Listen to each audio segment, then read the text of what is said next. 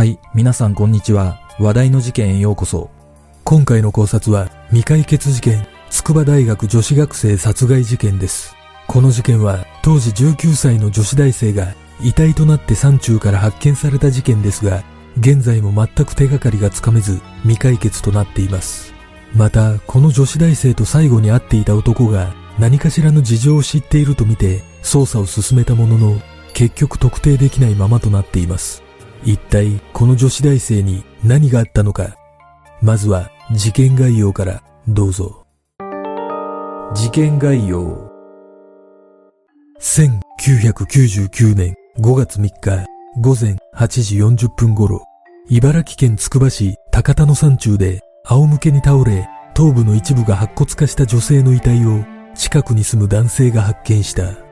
司法解剖の結果、この女性の遺体は筑波大学1年生の K さん、当時19歳だと分かり、死因は首を絞められたことによる窒息死であることが判明し、死後2週間以上が経過していることも分かった。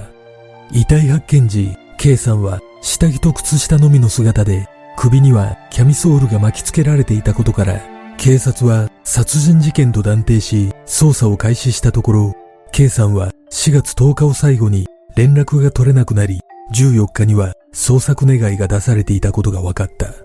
そして、K さんと連絡が途絶えた4月10日、K さんが長身の男性外国人と並んで歩いているのが目撃されていたことから、警察はその男性が何かしらの事情を知っているとみて特定を急いだが、該当する人物にたどり着くことはできず、捜査は初動から難航した。その後も有力な目撃や情報はないまま時ばかりが過ぎてゆき、事件から24年が経過した現在も未解決となっており、すでに風化したとの見方が強い事件の一つになってしまった。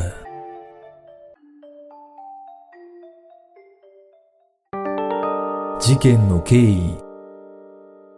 殺害された K さんは神奈川県藤沢市出身で地元の県立高校を卒業後一浪して第一志望だった筑波大学に合格し入学式前日の1999年4月6日学校内にある学生寮に引っ越してきたその夜には先輩が開いたコンパに顔を出し真面目な性格だった K さんも楽しそうに他の寮生らと話す姿が目撃されている。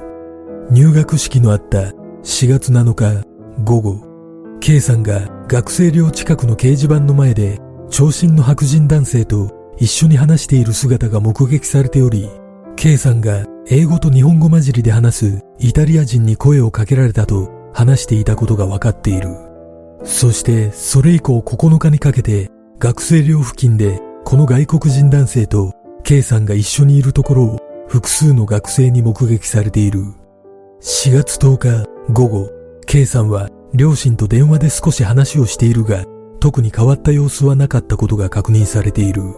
そしてこの日は新入生を歓迎するコンパが行われる予定で、K さんも参加することになっていたが、午後5時25分頃、K さんは同級生に電話で、イタリア人と食事に行くからコンパには行けないと断っている。この電話の約30分後、学生寮を出た K さんが外国人男性と歩いているのが目撃されているが、これを最後に K さんの行方がわからなくなり、外国人男性が姿を現すこともなかった。K さんの行方がわからなくなって以降、K さんの部屋を調べたところ、室内を荒らされた形跡などはなく、ドアの鍵もしっかりかけられていた。また、遺体発見時は連休中だったこともあり、寮に住む学生の数は半分ほどに減っていたとされ、聞き込みには時間を要することになったが、K さんは入学したばかりで、特に人間関係のトラブルなどはなかったことが確認されている。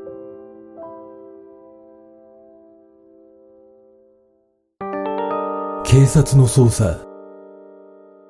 K さんの遺体が発見された現場は筑波大学から南西に直線で5キロほど先にあり、山間部ではないが、林に覆われ、普段から人の出入りは少ない場所だった。このことから、K さんの遺体は失踪後3週間以上が経過した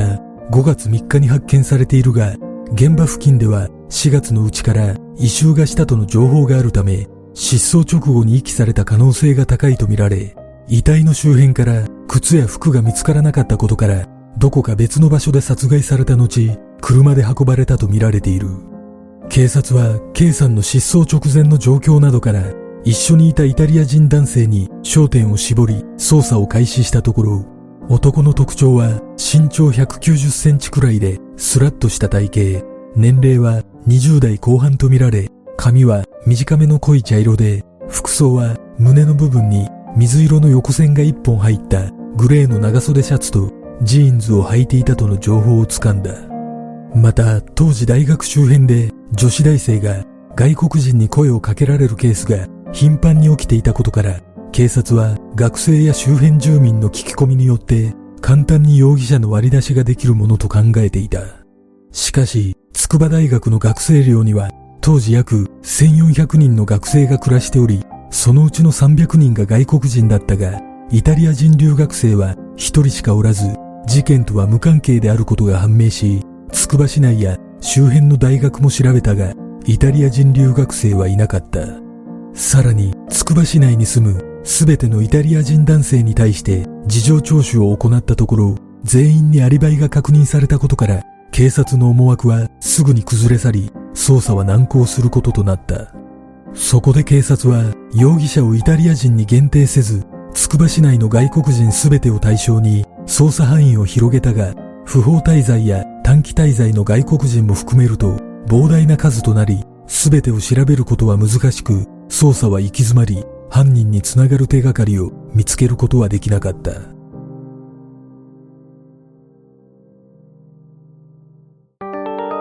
犯人像実は事件当時、つくば市の外国人登録者の数は5580人で、茨城県内では最も多く、短期滞在者や不法滞在者まで含めると、つくば市には相当な数の様々な人種の外国人がいたとされ、筑波大学の外国人留学生の数も日本で4番目に多かった。そしてそれら外国人の多くが独自のコミュニティを持っており、仲間の情報を迂闊にばらしたりはしないなど、結束力が強かったことも捜査に影響を与えた。遺体発見現場が日中でも人通りが少なく、地元に住む人間しか来ない場所だったことから、犯人は数年間現場周辺に滞在する外国人で土地勘のある人物ではないかとみられ、留学生を装った犯行の可能性も浮上した。そんな中、警察の事情聴取を受けたあるギリシャ人男性が、その直後に留学を打ち切って帰国するという不可解な出来事があったため、警察はその男の似顔絵を作成し、情報を集めたとされているが、事件に関与したという証拠はつかむことはできなかった。その後も警察は捜査範囲を拡大し、事件に関するチラシ配布などを継続的に行い、捜査本部への直通電話を設置して情報提供を呼びかけたが、有力な情報が寄せられることはなく、現在も捜査は暗礁に乗り上げたままとなっている。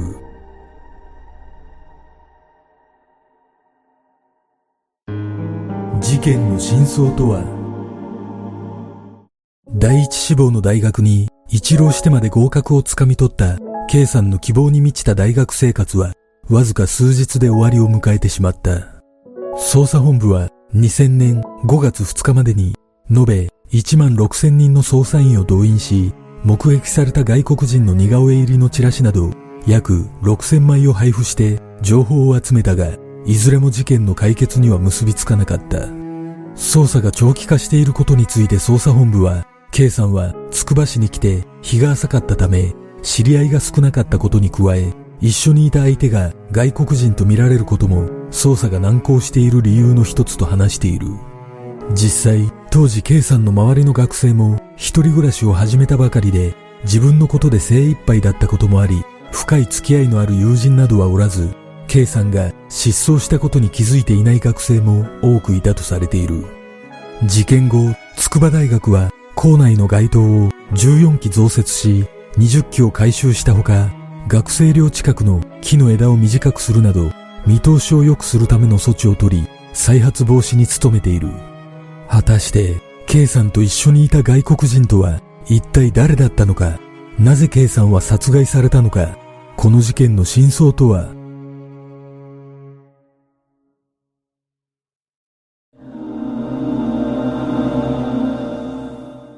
この事件はすでに発生から24年も経過しているため残念ではありますが正直ほぼ解決する見込みはないと感じます。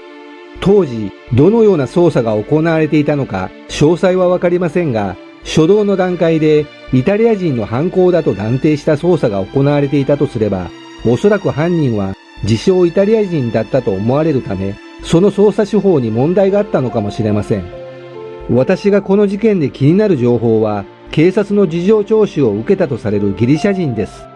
聴取の後、留学を打ち切って帰国するというのは、やはりかなり怪しく感じるとともに、警察も似顔絵まで作成したとの情報があるため、ある程度の角度を持って調べていたことが伺えます。ちなみに、平成23年度のある外国人犯罪に関する研究資料によると、犯行時の在留資格は不法滞在と短期滞在の2つで約50%を占めていることから、この事件を起こした犯人も、このような不法滞在者や短期滞在者だった可能性が高いのではないでしょうか。この事件の遺体の状況については、首に巻きつけられていたのは、キャミソールではなく、ブラジャーだったとの情報もあり、事件当日、K さんの方からコンパの断りの電話を入れたとする情報と、同級生からかかってきた電話で断ったとする情報など、若干の違いが見受けられるため、この事件は全体的に情報の正確性に疑問を感じます。また、遺体に切り傷や殴られたような跡はなかったとされていますが、乱暴の形跡についての情報がないため、犯行動機を推測する材料も乏しく感じます。個人的には外国人男性に連れ去られたことが間違いなければ乱暴目的だった可能性が高いと感じますが、その場合、遺体に犯人の体液が残されていた可能性が考えられるため、DNA 型鑑定などを行ったのか非常に気になります。そして遺体発見現場を見ると確かに土地勘がなければわからないような場所にあるため、やはり犯人は現場周辺に当時滞在していた可能性が高いと思われ、遺体を隠すような痕跡がなかったことから推測すると、すでに帰国する予定があったと考えることもできます。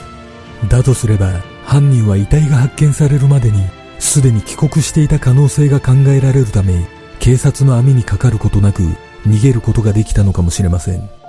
おそらく警察も、K さんの失踪後に帰国した外国人に関しては、リストアップしていると思われますが、帰国されては手も足も出ないというのが本音だったような気がします。